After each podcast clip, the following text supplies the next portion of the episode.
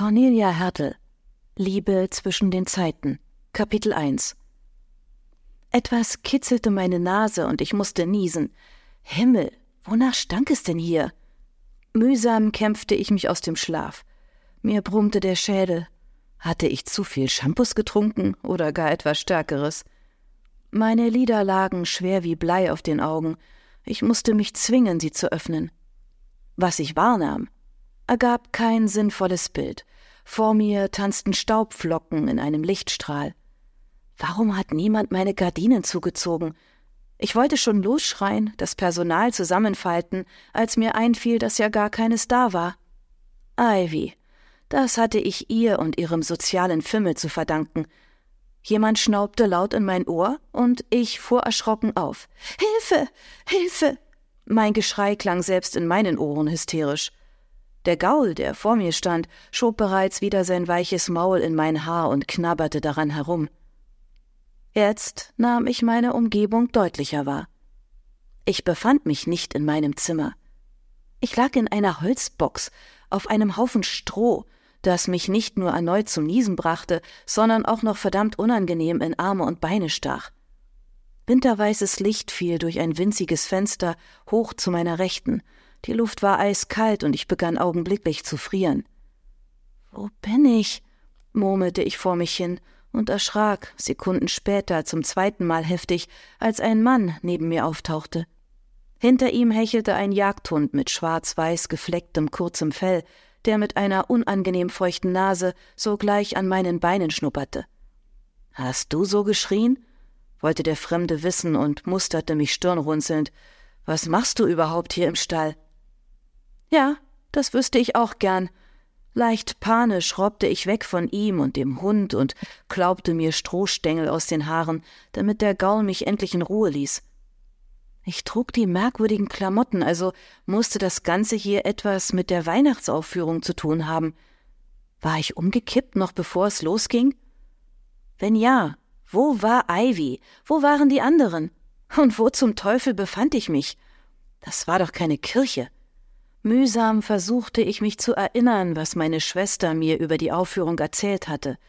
Das einfache Leben, darum ging es, sich klar zu werden darüber, was wir in unserer Wohlstandsgesellschaft zur Verfügung hatten, wo andere in prekären Umständen lebten. Nur, dass alle Leute in meinem Bekanntenkreis, die Pferde hatten, nicht gerade zur Unterschicht gehörten. Ich räusperte mich, um die Flocken loszuwerden, die sich in meinen Atemwegen festgesetzt hatten. Ställe, Stroh und Pferde hatte ich noch nie gemocht.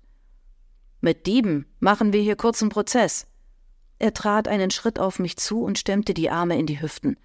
Sorry, sagte ich zu dem Typ, aber ich weiß grad nicht mehr, wie ich hergekommen bin, und was sollte ich wohl hier stehlen wollen? Er verzog keine Miene. Wo ist meine Schwester? fragte ich. Seiner derben Kleidung nach, er trug grobe braune Hosen, ein einfaches Hemd mit Schnüren am Verschluss und eine gräuliche Fellweste, spielte er ebenfalls in diesem kurzen Stück mit, da würde er ja wohl wissen, was hier gerade abging. Du hast eine Schwester hier bei uns? Er sah mich verständnislos an, schob aber freundlicherweise das Pferd zur Seite. Wer ist sie? Die, die das Weihnachtsspiel hier organisiert. Er antwortete nicht, dafür sprach sein Blick Bände. Hielt er mich für Gaga? Ivy, half ich ihm auf die Sprünge, oder Martha Yvonne. Unsere Eltern hatten Freude an Doppelnamen entwickelt, nachdem sie mich Valerie Ann getauft hatten. Ich musterte ihn. Er war einer dieser Männer, deren Haar ein bisschen zu lang und der Bart ein wenig zu dreitagemäßig war, aber das stand ihm gut, so wie die Robin Hood Kluft, die er trug. Nur dieses mottenzerfressene Fell, das er um den Oberkörper trug, sah merkwürdig aus aus welchem Theaterfundus der Plunder wohl stammte. Er würde auch in einem Anzug gut aussehen oder in einer Badehose. Ein ziemlich sexy Bild entstand in meinem Kopf. Ups, ich musste lachen. Vermutlich war ich schon zu lange Single. Martha ist im Haus, entgegnete er schleppend. Ob er hübsch aber doof war? So ganz konnte ich mir seine lahme Reaktion nicht erklären. Und du solltest besser gehen, der Earl duldet hier keine Fremden. Der Earl? Ei. Hatte ich eine Hörstörung? Mein Kopf funktionierte leider immer noch nicht einwandfrei. Hilf mir mal aufzustehen, forderte ich ihn auf und streckte ihm die Hand entgegen. Nach einem kurzen Zögern trat er näher, packte mich am Handgelenk und zog mich hoch. Puh, du stinkst wie ein Iltis. Hat dein Deo versagt? konnte ich es mir nicht verkneifen zu sagen.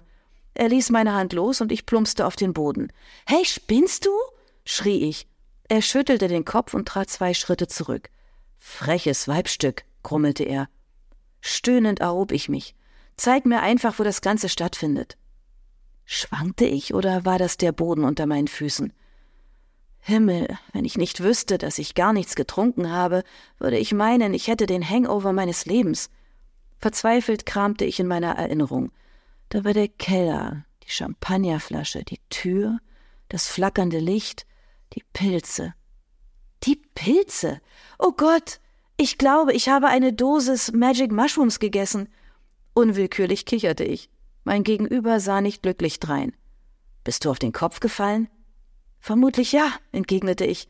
Die Erinnerung war so vage und schwammig wie manchmal ein Traum, an den man sich beim besten Willen nur noch in Fetzen erinnern kann. Da waren diese Pilze. Sie haben getanzt, ihre Farbe verändert. Einer wurde auf einmal ganz groß. Ich deutete mit der Hand ein Stück über den Scheitel des Mannes. Dann hat er nach mir gegriffen. Ich bin vor Schreck gestolpert und hingefallen. Und dann nichts mehr. An mehr kann ich mich nicht erinnern. Also, wo bin ich? Ich trat näher zu ihm. Abgesehen vom strengen Körpergeruch war er wirklich attraktiv. Lebendige, braungrüne Augen, und der Rest sah nach viel Bewegung an der frischen Luft aus. Du bist im Stall von Bethamore Castle. Hä? Was war das denn für ein Witzbold? Stall? Ist das Teil des Spiels? In einer verständnislosen Geste schüttelte er den Kopf. Was für ein Spiel meinst du? Eines, bei dem du gefallen bist? Jetzt war es an mir, verständnislos zu gucken. War der so schwer von Begriff oder tat er nur so? Himmel, bring mich zu Ivy! Ich wurde laut. Meine Schwester konnte was erleben, mich in eine solche Situation zu bringen. Das Pferd neben mir schnaubte bei meinem Geschrei erschrocken auf. Der Mann legte beruhigend seine Hand auf das Hinterteil und sofort war das Tier wieder ruhig.